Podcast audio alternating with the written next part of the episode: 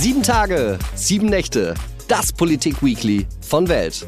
Das bedeutet ein Politiker, eine Woche Politik, Tag und Nacht im Schnelldurchlauf. Mit mir, Frederik Helmut Johannes Schwilden. Heute spreche ich mit Franziska Christina Brigitte Hoppermann. Sie ist 40 und kommt aus Hamburg. Laut Eigenauskunft auf ihrer Homepage war das überwältigste Ereignis ihres Lebens 2016. Zitat, ich heiratete meinen Mann und unser Sohn kam zur Welt. Sie muss sehr intelligent sein, denn sie hat ein Stipendium der Studienstiftung des deutschen Volkes bekommen und BWL studiert. Zuletzt hat sie als Amtsleiterin in der Behörde für Justiz und Verbraucherschutz in Hamburg gearbeitet und seit 2021 vertritt sie für die CDU die Bürger von Hamburg-Warnsbeck im Deutschen Bundestag. Dort ist sie Mitglied im Ausschuss für Digitales und im Unterausschuss zu Fragen der Europäischen Union und stellvertretendes Mitglied im Haushaltsausschuss und Ausschuss für Menschenrechte und humanitäre Hilfe. Herzlich willkommen, Franziska Christina Brigitte Hoppermann. Vielen Dank, lieber Frederik. Sagt man in Hamburg wirklich Digger? Ja, auch. Man in, sagt in vor allem welchen Moin. Anlässen? Weil ich, ist, ist das allgemein in Ordnung? Kann man zu Olaf Scholz gehen und sagen Digger? Ist eigentlich eher so kumpelhaft. Also ich würde es jetzt Mhm. zu ihm nicht sagen. Vielleicht sagt das mal ein Juso. Das dürfte er aus Hamburg allerdings schon eigentlich auch kennen. Also, aber ich benutze es nicht so oft, aber man sagt es öfter, ja. Was ist der beste Song der Hamburger Band Tokotronic? Keine Ahnung. Weiß ich nicht. Hast, hast du, es gab halt diese, diese Hamburger Schule, das waren so Tokotronic, die Sterne, das war so Gitarrenmusik für einsame Männer im Alter von 17 bis 25, als das rauskam. Hast du das damals mitbekommen oder äh, hat dich einfach was ganz anderes interessiert? Ich, das ist ehrlicherweise an mir vorbeigegangen. Ich war aber weder ein einsamer Mann, noch war ich einsam in dem Alter. Insofern mag das auch damit zusammenhängen. Und du bist ja jetzt seit einem Jahr im Bundestag. Und was ich mich frage, wirklich, wenn ich, also wenn ich nach Berlin komme und ich bin da auch gerne, aber im Verhältnis zu, ich nenne es mal echten funktionierenden Städten, ist das immer da so ein bisschen nicht so, oder? Kannst du das bestätigen als Hamburgerin? Ja, das kann ich insbesondere. Ich habe ja nun lange Kommunalpolitik gemacht und lange den Verkehrsausschuss geleitet im größten Bezirk in Hamburg. Und ehrlich gesagt staune ich immer, wie schlecht hier Verkehrspolitik funktioniert. Was würdest du in Berlin sofort ändern? An der Verkehrspolitik, Mhm. die Zuständigkeiten zwischen den Bezirken und der Landesebene würde ich ändern und ich würde die Baustellenkoordination komplett ändern. Also äh, hier wird ja immer gesperrt, ohne dass was passiert und hier wird auch immer gesperrt, ohne sich zu überlegen, wo denn Ausweichverkehre fließen können und das führt sofort zum Kollaps. Das geht schon anders besser. Und ich würde nicht im Winter Deckschichtsanierung machen. Was ist eine Deckschichtsanierung? Das ist fies laut, das ist, wenn die oberste Schicht des Asphalts abgefräst wird und eine neue Teerschicht auf die Straße kommt. Und das macht man natürlich nicht im Winter, wenn es friert, wie hier aber geschehen unter den Linden im Dezember, weil da, wenn es dann friert, der Asphalt sofort wieder aufplatzt. Wenn ich in Hamburg sein sollte, wo gehe ich da hin, um einen guten Abend zu haben? Was empfiehlst du mir? Einen guten Abend zu haben beginnt mit einem guten Essen. Da kann ich den Großneumarkt sehr empfehlen, tatsächlich. Oder die Hafen City, da kann man auch noch einen schönen Spaziergang machen. Und dann kommt es darauf an, was man machen will. Wenn man klassisch feiern will, weil man Touri ist, geht man auf den Kiez. Ansonsten kann man auch total nett in Clubs und kleineren Bars in der Schanze abhängen. Welche Bar und was muss ich bestellen? Ich weiß nicht, wie weit ich jetzt hier Werbung machen darf, aber meine, Doch, sofort. meine Lieblingscocktailbar tatsächlich ist am Pinnersberg das Christiansens. Uwe Christiansen, Grüße gehen raus, ist eine Größe, sozusagen alte Größe auf auf dem Kiez und hat eine großartige Bar, ist hochprämiert, ganz kuschelig klein, nicht Touri-mäßig überlaufen, gehe ich gerne hin. Sehr gut. Und jetzt kommen wir zum ersten ernsten Thema. Atomkraft oder Tempolimit? Was sagst du? Ich erkenne da jetzt den Zusammenhang nicht direkt. Ich weiß, dass es gerade zum parallel diskutiert wird. Über Thema, genau. Ja, ja, also es ist ja, ja, ist ja gerade so die Debatte, da sagt man so, es wird ja so getan, als könnte man das verhandeln, das eine zwischen dem anderen entscheiden. Aber du sagst, nee, stimmt gar nicht. Nee, stimmt gar nicht und ich wäre für Atomkraft. Also Atomkraft ja. Atomkraftwerke befristet länger laufen lassen. Ist das schon immer deine Meinung oder hat sich das jetzt durch das, was jetzt gerade äh, passiert ist, verändert? Nein, das hat sich durch das, was seit dem 24. Februar passiert ist, verändert, mhm. weil wir in eine Energiekrise laufen, die eben nicht nur eine Wärme, sondern auch eine Stromkrise äh, ist oder vermeintlich sein wird. Und deshalb darf es dafür keinen irgendwelche Denkverbote geben. Und da müssen wir insgesamt gucken, wie wir auch zum Beispiel Klimaziele erreichen können und was sozusagen gegen die Krise tun. Und da muss man auch über die verlängerte Laufzeit von den Atomkraftwerken, von den drei verbliebenen nachdenken. Einer unserer Minister, Robert Habeck, der hat ja, anders als du jetzt gerade gesagt, nee, nee, nee, es ist ja gar keine äh, Energie, das ist eine Wärmekrise, die wir haben. Und du sagst, nee, das stimmt nicht. Nee, das stimmt auch nicht. Also wir haben hm. im Mai so viel Gas in Strom verwandelt wie noch nie zuvor. Und auch die Kohlekraftwerke, die ja länger laufen oder wieder angeschmissen werden sollen und länger laufen sollen, die ja eine unstreitbar extrem viel schlechtere CO2-Bilanz als Atomkraftwerke haben, werden ja nicht wegen der Wärmekrise angeschmissen, sondern eben auch, weil wir mehr Strom verbrauchen. Und dafür, also, und auch wenn der Anteil der drei Atomkraftwerke bei sechs Prozent ist, der Energieversorgung, auf die sollten wir nicht verzichten. Erinnerst du dich an das Jahr 2011, als Fukushima passiert ist? Weißt, weißt du noch ungefähr, was ja. du da warst oder was du gedacht hast? Weiß ich noch sehr gut. Ich bin ja mit einem Musiker verheiratet, der hat sofort, ehrlich gesagt, ein sehr schönes Lied dazu komponiert. Und was uns da bewegte, ich habe da natürlich auch gebannt immer hingeguckt. Ja, weiß ich noch gut. Und kannst du mal beschreiben, also sozusagen, wer, wer warst du 2011? An welcher Stelle deines Lebens warst du da? Was hast du da gemacht gerade? 2011 habe ich nach den Einführungsabschnitten meine erste Planstelle im Finanzressort in Hamburg bekommen. Unser Sohn wurde da in die Vorschule eingeschult. Genau, ich habe da Kommunalpolitik gemacht wie zuvor und habe aber da wirklich auch Vollzeit angefangen zu arbeiten. Insofern hatten wir viel Vereinbarkeitsfragen sozusagen zu Hause und war natürlich aber auch politisch wie vorher schon sehr engagiert, ja. Und war oder hat Fukushima wiederum auch, wie wir jetzt gerade gesagt haben, wie sich sozusagen diese, dieser Krieg deine Position jetzt verändert hat. Hat Fukushima deine damalige Position auch geändert? Also warst du vorher eher pro Atom oder eher dagegen oder wie war deine Meinung davor? Ich war vorher schon der Meinung, dass wir, wenn ich so Europa mir angucke und gerade auch Osteuropa, dass wir sehr sichere Atomkraftwerke haben. So, ich kann mich gut erinnern, als Tschernobyl passierte, das Unglück dort, war ich im Kindergarten und wir durften da nicht draußen spielen, weil es so gefährlich war kann ich mich noch sehr gut dran erinnern. Ich glaube, wir haben mehrfach den Sand in unserem Kindergarten ausgetauscht. Und ich erinnere noch, ich konnte das natürlich mit da vier, fünf, die ich war, nicht, nicht richtig einschätzen, aber erinnere wirklich, dass meine Mutter auch relativ sorgenvoll war und auch sorgenvoll immer so auf Regen guckte. Und fand aber immer, und natürlich haben wir uns auch in der Schule damit beschäftigt und im Physikunterricht das Thema Atomkraftwerke durchgenommen und so und fand schon immer, wir haben da aber gute Sicherheitsstandards in Deutschland und das ist eine günstige Energiequelle, die sehr sicher sozusagen äh, auch sicher sozusagen viel Energie gibt.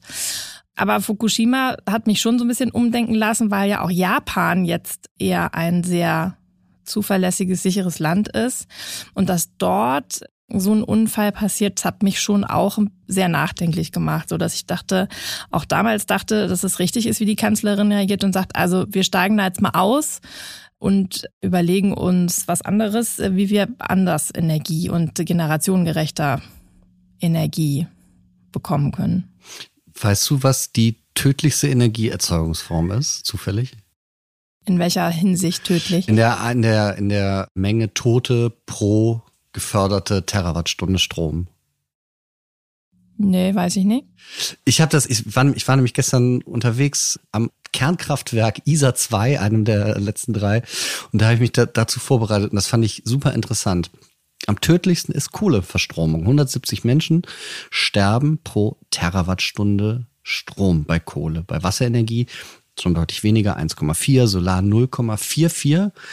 Kernkraft sind aber 0,09, also der, der kleinste Wert an Menschen, die pro Terawattstunde erzeugtem Strom sterben. Und das hat mich total, mich hat das total überrascht. Also wir sehen diese Gefahr im Sinne von, da passiert Tschernobyl, da passiert äh, Fukushima.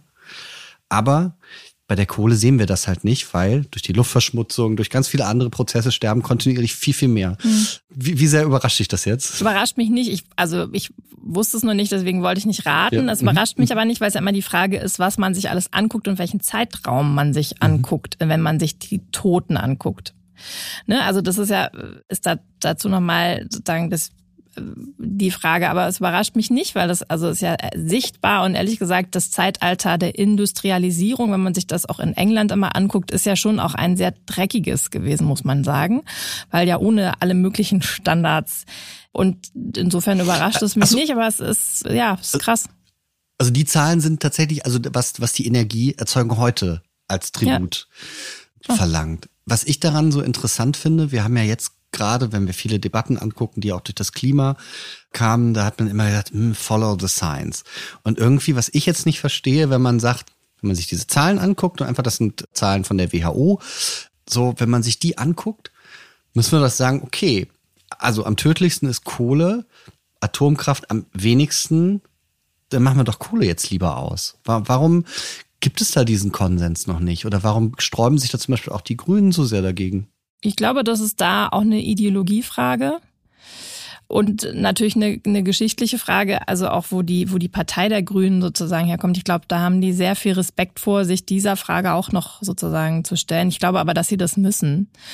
Was bei Atom natürlich so ist, und das haben ja alle immer im Kopf, wenn dann ein Unglück passiert, dann sind die Auswirkungen sozusagen sind nicht so kontinuierlich wie bei Kohle, sondern dann sind sie halt krass. Und ich glaube aber, dass wir vor allem auch da wieder weiter in die Forschung investieren müssen. Also die Frage der, der Renutzung alter Brennstäbe, der Aufbereitung und da, also zu sagen, wir haben ja das Endlagerthema nicht gelöst, aber da geht ja die Forschung auch gerade in Amerika sehr viel weiter, was man mit Atommüll macht oder machen kann. Da sind wir eigentlich weltweit, glaube ich, sehr viel weiter. Da haben wir uns aber, glaube ich, aus der Forschung und Entwicklung in Deutschland künftig gefühlt daraus verabschiedet und das halte ich für einen Fehler. Das stimmt. Ich habe gestern so eine ARD-Podcast-Sendung dazu auf dem Weg, als ich da zu diesem Atomkraftwerk gefahren bin, gehört. Und die haben geschildert, die haben ganz viele äh, Lehrstuhlinhaber und Inhaberinnen in Deutschland gefragt nach so neuen Atomreaktoren, an denen eine Firma von Bill Gates zum Beispiel forscht. Und die haben gesagt, wir wissen es nicht, weil sich unsere Forschung komplett verschoben hat. Also die forschen seit zehn Jahren eigentlich überhaupt gar nicht mehr dazu. Das würdest du sagen, das war ein Fehler und da sollten wir auf jeden Fall wieder rein. Also ich glaube, dass wir neu denken müssen. Wir haben ja in den letzten zehn Jahren gedacht, Gas ist eine, eine gute Idee, sozusagen günstig Energie zu bekommen, Wohlstand zu sichern, Industrie aufrechtzuerhalten, weiterzuentwickeln und ist umweltfreundlicher als Kohle. So. Und ich glaube, dass wir da neu denken müssen, so und auch wirklich keine Denkverbote haben dürfen. Das betrifft nicht nur die Frage Atom, das betrifft auch die Frage Biomasse und so weiter, wo wir einfach, glaube ich, ein bisschen kreativer sein müssen. Denn Deutschland ist ein Hochindustrieland und wir werden immer Energie importieren müssen, wenn wir nicht zum Beispiel an solchen Dingen weiter forschen, weil erneuerbare Energien alles fair und gut, aber hier ist nicht immer Sonne so wie gestern und hier ist nicht immer Wind und insofern müssen wir die Grundlast sozusagen anders auch sicherstellen, wir müssen das immer importieren. Insofern müssen wir da vielleicht ein bisschen mutiger und kreativer sein. Würdest du drei Meter neben einem Atomkraftwerk leben? Ich glaube, das geht gar nicht aus Sicherheitsgründen. Doch, ich war gestern wirklich kein Scheiß. War, ich war so fasziniert von diesem Kernkraftwerk Isar. Das gehört zu einem der fünf am meisten Strom erzeugenden Kernkraftwerke auf der Welt tatsächlich, was ich auch total krass fand. Das wusste ich überhaupt nicht. Und es musst du dir vorstellen, also Riesenturm und äh, dann davor Stacheldrahtzaun. Und wirklich dieser Stacheldrahtzaun, da sind so Schrebergartengrundstücke und da, da sitzt dann, also der, den, den Mann, den ich gestern getroffen habe, Xaver Bummer, 70 Jahre, der sitzt an diesem Zaun aus seinem Gartengrundstück. Und hatte er Angst? Nee, gar nicht. Nee, nee, der ist, der war, der wohnt da schon immer halt, ne? Ja gut, also ich finde schwieriger oder fände schwieriger, unter einer Hochspannungsleitung zu wohnen. Mhm. Und findest du, man sollte jetzt auch darüber diskutieren, vielleicht neue Atomkraftwerke zu bauen? Oder würdest du sagen, nee, das ist eher eine Sache, also, das ist, das ist, glaube ich, keine Diskussion, die jetzt ansteht. So. Mhm. Also für uns ist ja schon die Frage, befristetes Weiterlaufen lassen dieser drei Atomkraftwerke, wo ganz Europa neue baut und so, ist ja schon irgendwie, wäre eine Revolution und ich, das finde ich, sollten wir mal erstmal machen und, aber ich würde trotzdem die Forschung daran auch nicht aufgeben. Wir kommen zum nächsten Thema. Jeden Sommer finden unzählige Christopher Street Days in ganz Deutschland statt. Letzte Woche München, diese Woche in Berlin. Sollte da jeder Deutsche mal hingegangen sein? Auch das muss jeder Deutsche für sich selber entscheiden. So, es ist ja da immer eine ganz lustige Stimmung und ich glaube, dass die ehrlicherweise aber auch sich unterscheiden von Großstadt zu Großstadt, wo sie stattfinden.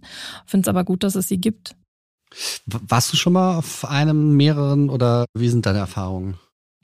Ja, in Hamburg war ich schon mal auf einem Christopher Street Day, aber nun ist das ja auch alles Corona-bedingt eine Weile her.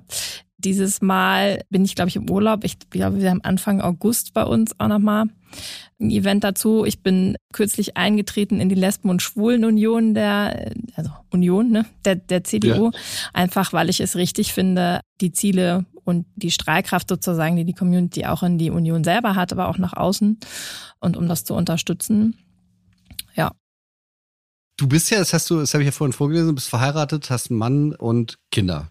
Das heißt, du bist sozusagen als, also identitätspolitisch äh, Fremde sozusagen in die Lesben- und Schwulen-Union eingetreten. Ja. Hast du das beobachtet? Haben das, haben das mehrere Leute in der Union gemacht, um zu sagen, wir sehen, das, das ist uns wichtig? Ja, machen einige, genau, oder haben einige gemacht. Mhm. Was ist dir da wichtig? Was willst du da erreichen?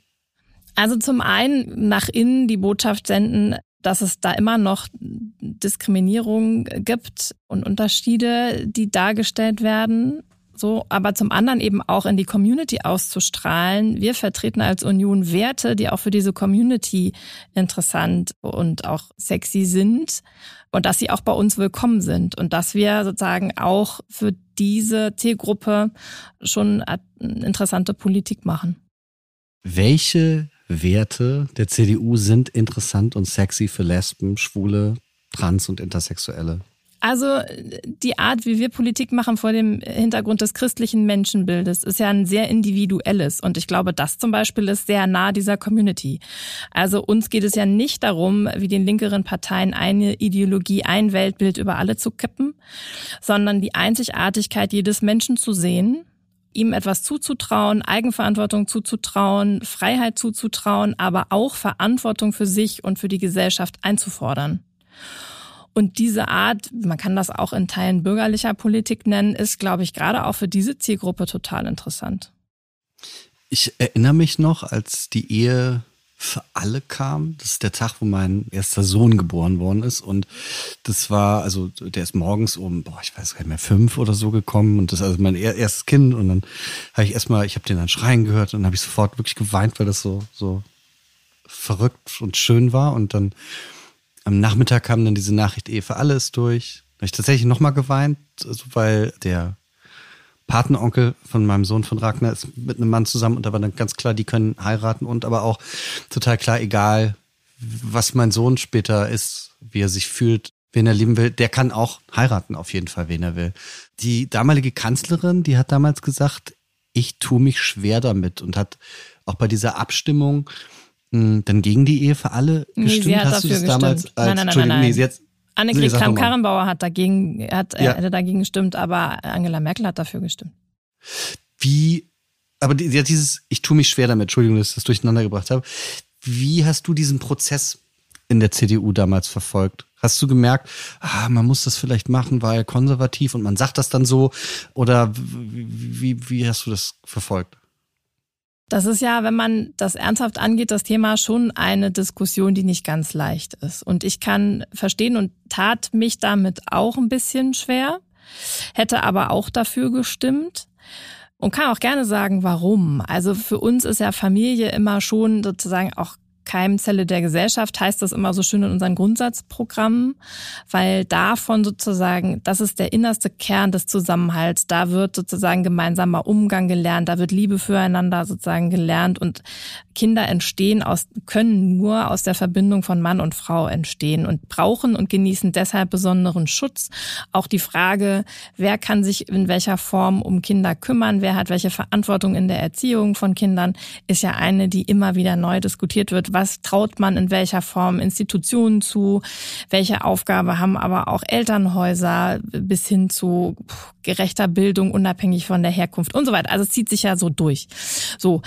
Gleichzeitig aber ist die Liebe füreinander, das Einstehen füreinander, Verantwortung auch als Paar füreinander zu übernehmen, ja nicht abhängig vom Geschlecht. So. Und dazwischen die Abwägung sozusagen in der, in der, in der Rechtsstellung zu finden, finde ich, kann man jedem zugestehen, dass das keine einfache Diskussion und Entscheidung ist. So, ich finde sie richtig, dass sie so getroffen wurde, weil sie deutlich macht, es gibt keine Verbindungen zweier liebender Menschen erster und zweiter Klasse.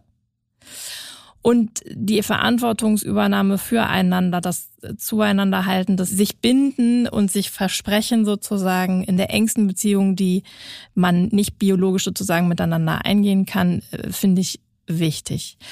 So. Und gleichzeitig muss man aber trotzdem schon auch die Frage beantworten, jetzt bist du selber Vater, wie ich höre. Es ist schon was anderes, wenn du auch noch ein Familienleben mit Kindern organisieren musst, dich als Paar mit Kindern entscheiden musst, wer übernimmt welche Rolle, wer arbeitet in welchem Umfang, wie leben wir, wie erziehen wir, ist schon noch was anderes, als wenn du dich sozusagen als kinderloses Paar umeinander kümmerst. Und das sozusagen auseinanderzuhalten rechtlich finde ich an der Stelle dann schon eine Herausforderung. Und da meinst du dann also Adoptionsrecht und Ehe voneinander trennen in diesem Prozess oder wie, wie meinst du das? Nee, nee, das meine ich nicht, aber der besondere Schutz der Familie, mhm. der ja auch vom Verfassungsgericht festgestellt ist, muss sich ja auch sozusagen irgendwie rechtlich widerspiegeln in, in, in Anspruch, in Schutzstellung, in so. So meine ich das. Also, mhm. ne, und da deshalb ist der Prozess so sozusagen auch nicht ganz einfach gewesen für jemanden, für eine Partei, die insbesondere sozusagen die Familie, die Sorge füreinander, die Erziehungsleistung und sozusagen den Schutz des Kinderkriegen sozusagen so hochgehalten hat, war deshalb, glaube ich, ein bisschen was schwieriger. Du schreibst ja auf deiner Homepage zweimal. Einmal schreibst du, du bist katholisch aufgewachsen in der katholischen Familie, anders mal sagst du nochmal katholische Schule. Was bedeutet das für dich?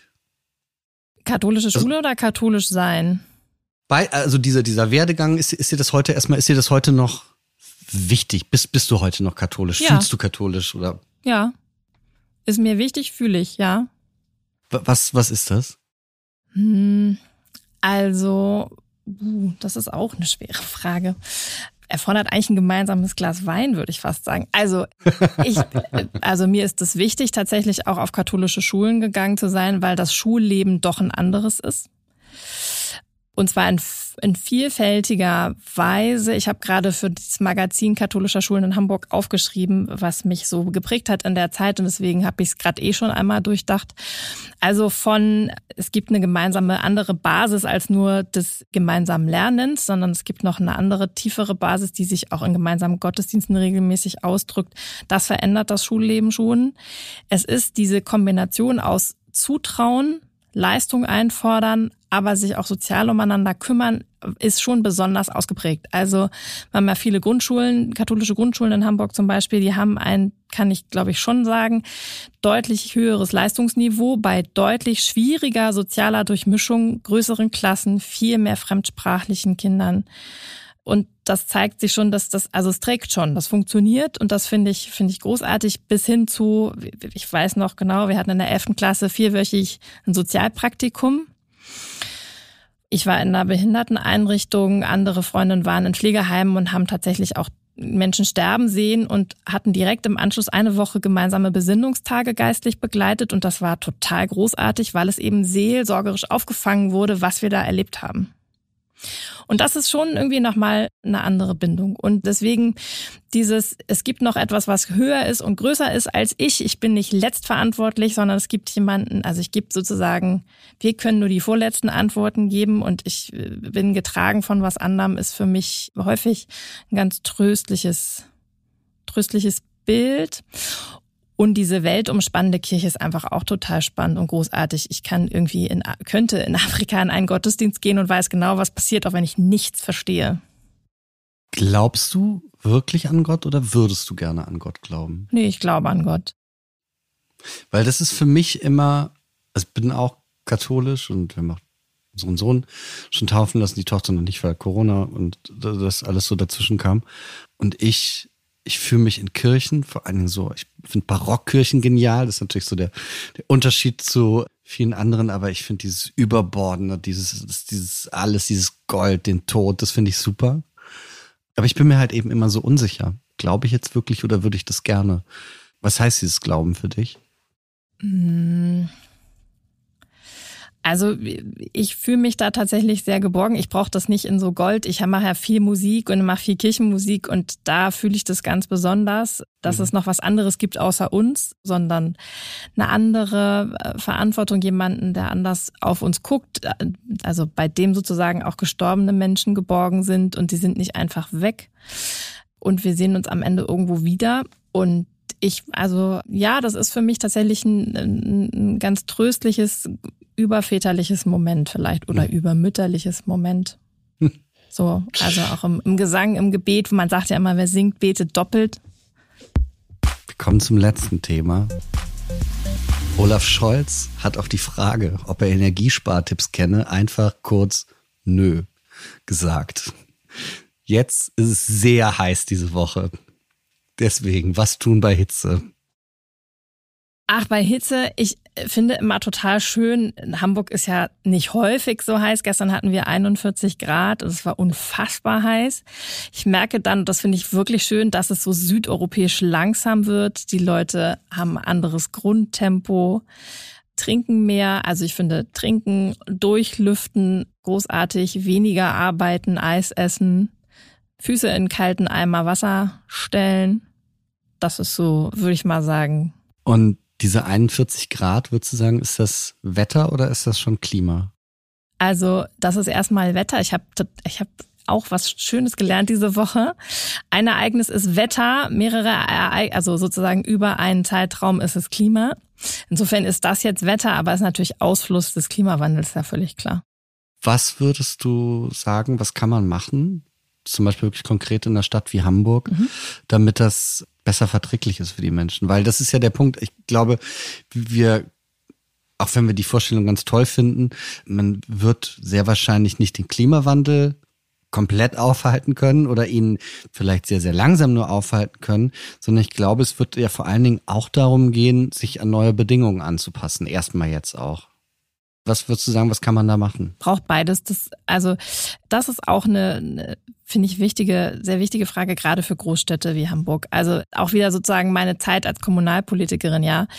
Wir müssen aufpassen und das gerade in den Großstädten nicht weiter zuzubauen sondern wir können ein bisschen in die Höhe bauen vielleicht, aber wir dürfen nicht alle Grünflächen, die wir haben, gerade in Ballungsräumen zu betonieren. Dann sind so Dinge wie Kaltluftschneisen die man braucht. Also man braucht tatsächlich Luftschneisen, durch die Luft und Wind durch die Stadt fegen kann, um sozusagen die Hitze da auch rauszutragen. Dann braucht man Wasserläufe, also eher offene Gräben als Verrohrung von Oberflächenwasser. Wir dürfen nicht alles, also auch gerade in Mehrfamilien, Einzelhausbebauung, Doppelhausbebauung, Strukturen, auch die ganzen Vorgärten zupflastern, sondern muss es auflockern. Man kann Fassaden begrünen. Man kann Bushaltestellen begrünen, wie wir das gerade auch in Hamburg gefordert haben, was jetzt auch passiert. Also man muss ein bisschen kreativ sein, also sozusagen grün da drauf, wo es geht und grün da dran, wo es geht. Also es gibt ja dieses, ich glaube es ist in Mailand, dieses berühmte, begrünte Hochhaus.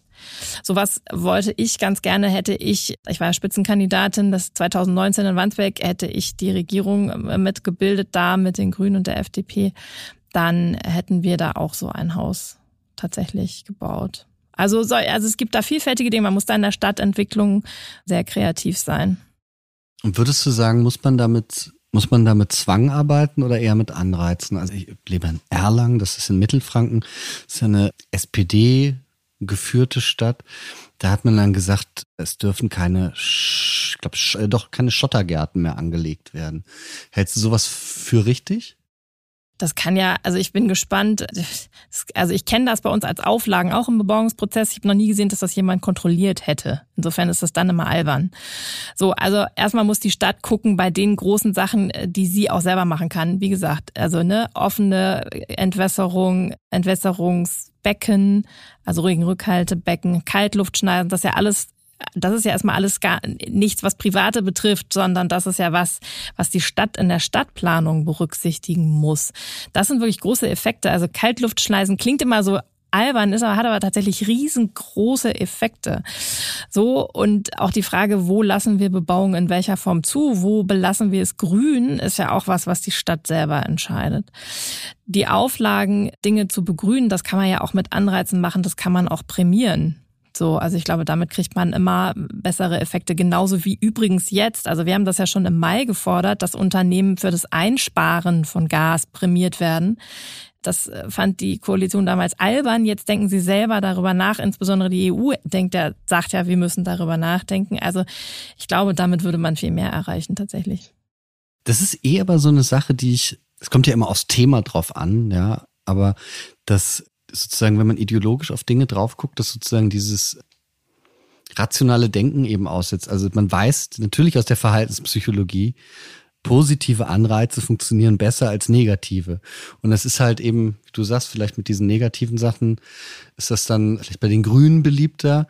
Was Energie betrifft, bei euch ist zum Beispiel bei Drogen ja beliebter. Da sagt man lieber alles bestrafen, anstatt so. Und wie, wie lebst du in, in Hamburg? Hast du, hast du einen Garten oder lebst du in einer Wohnung oder erzähl mal. Wir haben ein Doppelhaus am Stadtrand mit Garten. Im Prinzip leben wir beide sehr ähnlich. Da, dadurch, wir haben auch ein, ein also wir haben ein Rheinenterhaus mit Garten und vor, vor zwei Jahren sind wir da eingezogen. Und ich meine, das merke ich tatsächlich hier auch. Also wir haben vorher in der Wohnung gewohnt und durch den Garten und so weiter, es ist tatsächlich viel angenehmer für uns hier. Wie kann man das denn schaffen, dass auch Leute in Wohnungen, die halt keinen Garten haben, also wir hatten diese Kaltluftschneisen, was würdest du sagen? Ist, ist in mhm. Hamburg noch Potenzial, Bäume zu pflanzen? Oder gibt ja. es ganz andere Methoden? Naja, in Hamburg ist tatsächlich, das beobachten wir seit einigen Jahren so, dass die SPD und Grünen geführte Stadt und auch die SPD und Grünen geführten Bezirke mehr Straßenbäume fällen, als sie nachpflanzen. Wir haben also einen Verlust, Nettoverlust, und zwar in großem Umfang von Straßenbäumen. Das ist natürlich einfach unglaublich kontraproduktiv. Kannst du mir erklären, warum die das machen? Gab es da mal eine Anfrage oder so? Weil das, ja. das passt ja nicht zu dem, ja. Kann ich erklären, weil sie häufig, also sie sind ja Fans sozusagen von diesen Radfahrstreifen, auch am Stadtrand. Und wer in Hamburg war, weiß, dass wir nicht so breite Straßen haben wie Berlin, sondern häufig einspurige Straßen, eher Allee-Charakter. Wir haben sehr, sehr viele große alte Straßenbäume. Die Region, in der ich wohne, heißen die Walddörfer sagt vielleicht schon, was da Phase ist. Und wenn ich da einen Radfahrstreifen neben den Fahrstreifen machen will, muss ich, da sind meistens eh gar nicht so viele Parkplätze, die fliegen dann auch weg, aber vor allem fliegen dann alle Straßenbäume weg. So. Das habe ich dann häufiger mal die Frage gestellt, in welcher Form das jetzt sinnvoll ist, äh, so, anstatt die Fahrradwege, die es gab, zu ertüchtigen. Aber das ist mit einer der Gründe, ja. Worüber ich auch, also wir haben noch eine Wohnung in Berlin, weil ich ja eben auch für die Arbeit so hin, hin und her und fahre. Da merke ich tatsächlich auch, also wenig begrünt und gleichzeitig parkende Autos sind auch total krasse Hitzespeicher und sowas. Würdest du sagen, mehr Autos raus? Oder würdest du sagen, nee, weil individuelle Freiheit ist da wichtig? Wie siehst du das? Also, Wie soll die Stadt der Zukunft für dich aussehen? Ich glaube, wir brauchen ein ganz attraktives Netz im öffentlichen Nahverkehr. So und ich habe immer am Stadtrand eher gewohnt und bin durch meine Schule eh immer schon in die Innenstadt gefahren mit der Bahn. Und es war immer so, dass Schiene viel attraktiver ist als Bus.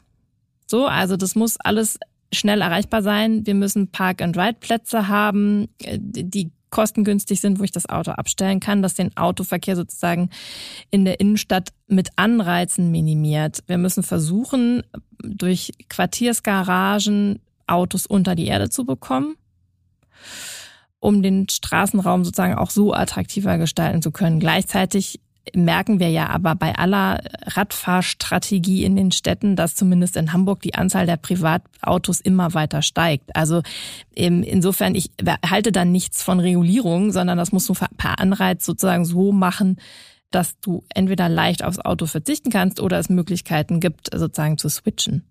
In Berlin ist das ja auch so. Und tatsächlich muss ich sagen, in Berlin und also die Situation, die ich gerade geschildert habe bei mir, dass Berlin Prenzlauer Berg Klischee, also wirklich äh, also an der Grenze zur Mitte, also wirklich so mhm. mitten drin. Und soll ich das sagen? Also ich brauche in Berlin tatsächlich kein Auto.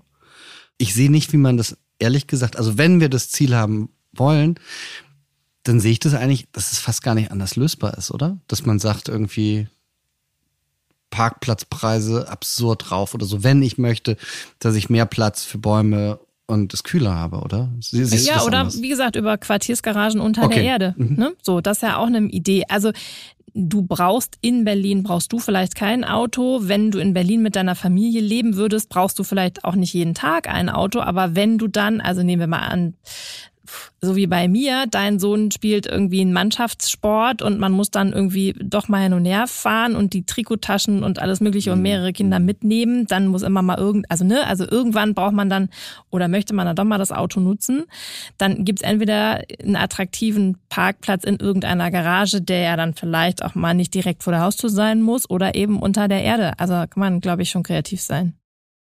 Sagt Franziska Hoppermann. Franziska, es war der schönste Tag in meinem Leben. Vielen, vielen Dank, dass du da warst. Und ich wünsche dir ein hervorragendes Wochenende und alles Gute. Vielen Dank, Frederik. Das wünsche ich dir auch.